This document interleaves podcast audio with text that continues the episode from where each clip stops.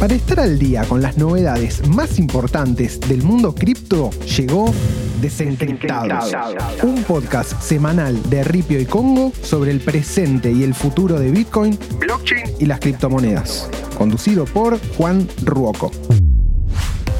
Bienvenidos, bienvenidas y bienvenidos a Desencriptados. Hoy vamos a hacer un repaso de las noticias más importantes de esta semana relacionadas con Bitcoin y las criptomonedas.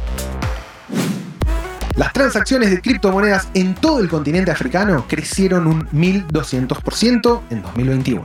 La adopción de Bitcoin en África se disparó durante todo este año, creciendo más de 1200%, una locura según un informe de Chain Analysis. La mayor actividad de la región ha sido impulsada por inversores minoristas que recurren a Bitcoin todos los días para ahorrar, enviar remesas y realizar transacciones P2P. Arthur Sharbach, director de operaciones y cofundador del intercambio P2P Paxful, le dijo a Chain Analysis que su plataforma había experimentado un marcado crecimiento en los países africanos, en particular el 57% del crecimiento en Nigeria, más un 300% en Kenia durante el último año. De hecho, África tiene el mayor volumen de comercio de bitcoins P2P del mundo, ya que los ciudadanos a menudo enfrentan restricciones bancarias para las rampas de acceso a Bitcoin centralizadas. La capacidad de comprar Bitcoin a través de mercados P2P y realizar transacciones sin permiso también permitió a los ciudadanos de África eludir las restricciones gubernamentales de remesas y transferir fondos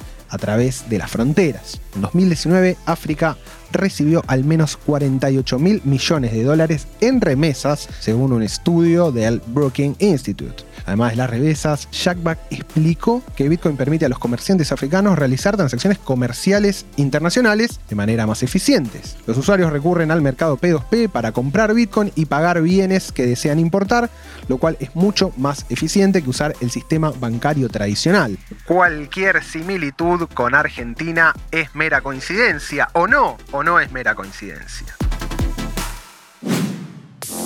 ¿Cómo perder 300 lucas por un error de tipeo? ¿Cuánta guita perdiste alguna vez por un error de tipeo, Sucho? ¿Cuánto te equivocaste en mandarle un amigo después de la canchita? Nada, cero. Bueno, probablemente mucho menos hayas perdido no solo un dólar, sino miles de dólares. Esto es lo que le sucedió a un individuo hace dos semanas que accidentalmente vendió un NFT de Bored Ape por 3 mil dólares en lugar de 300 mil dólares debido a un punto decimal mal puesto. Informó CNET por primera vez, el propietario del NFT, Max Naut, como es su arroba en las redes sociales, puso a la venta el sábado 12 de diciembre un NFT y lo vendió por 0,75 ETH en vez de 75 ETH, que era lo que realmente valía, o al menos lo que él esperaba percibir. Antes de que pudiera corregir el error, el NFT había sido capturado aparentemente por un bot programado para buscar y comprar listados infravalorados. Obviamente. Estos errores son mucho más comunes de lo que uno creería y de hecho se llaman errores de dedo gordo bien conocidos en el mundo de las finanzas. Es increíble.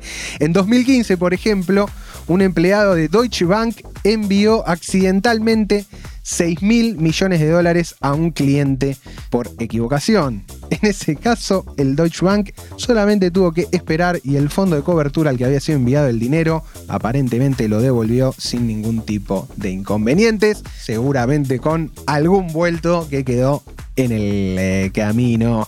A este te lo recomendamos para las elecciones de la AFA, a ver si se puede romper el mítico 38 a 38. Mamadera. Por otro lado, Buenos Aires recibió la visita de ni más ni menos que el mismísimo Vitalik Buterin, co-creador de la criptomoneda y red computacional Ethereum, en un rally donde estuvo visitando a medio planeta, incluido Mauricio Macri, Horacio Larreta, y gente del estilo, además de un montón de desarrolladores locales y entusiastas de Ethereum. Ayer culminó su visita dando una charla en la usina del arte para un montón de personas. en lo que fue un rally intensísimo que por momentos nos recordó al pobre delfín de Santa Teresita.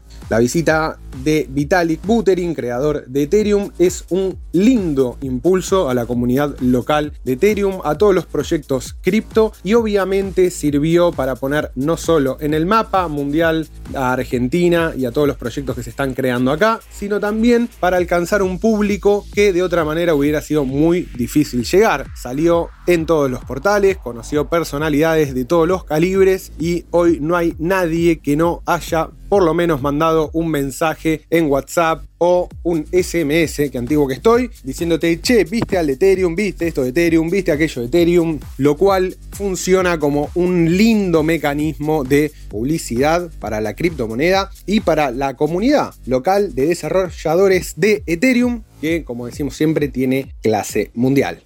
Si te quedaste con alguna duda o con algún concepto que querés profundizar, te recomendamos que entres en launchpad.ripio.com, el sitio educativo de Ripio. Vas a encontrar guías completísimas sobre Bitcoin, Ethereum, DeFi y un montón de cosas más, así como videos, blog, noticias y un montón de información para seguir aprendiendo de criptomonedas. Recordá launchpad.ripio.com.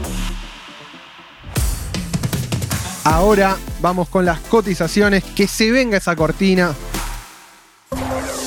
Esta semana Bitcoin vuelve de a poquito a subir, así como también Ethereum. Bitcoin está cercano a los 49 mil dólares, tratando de romper la barrera de los 50 hacia arriba. Y Ethereum, al momento de grabar este podcast, está justito, justito en 4 mil dólares. Hay toda una pequeña subida dando pasitos muy pequeños, como suelen decir los especialistas, un crawling peg.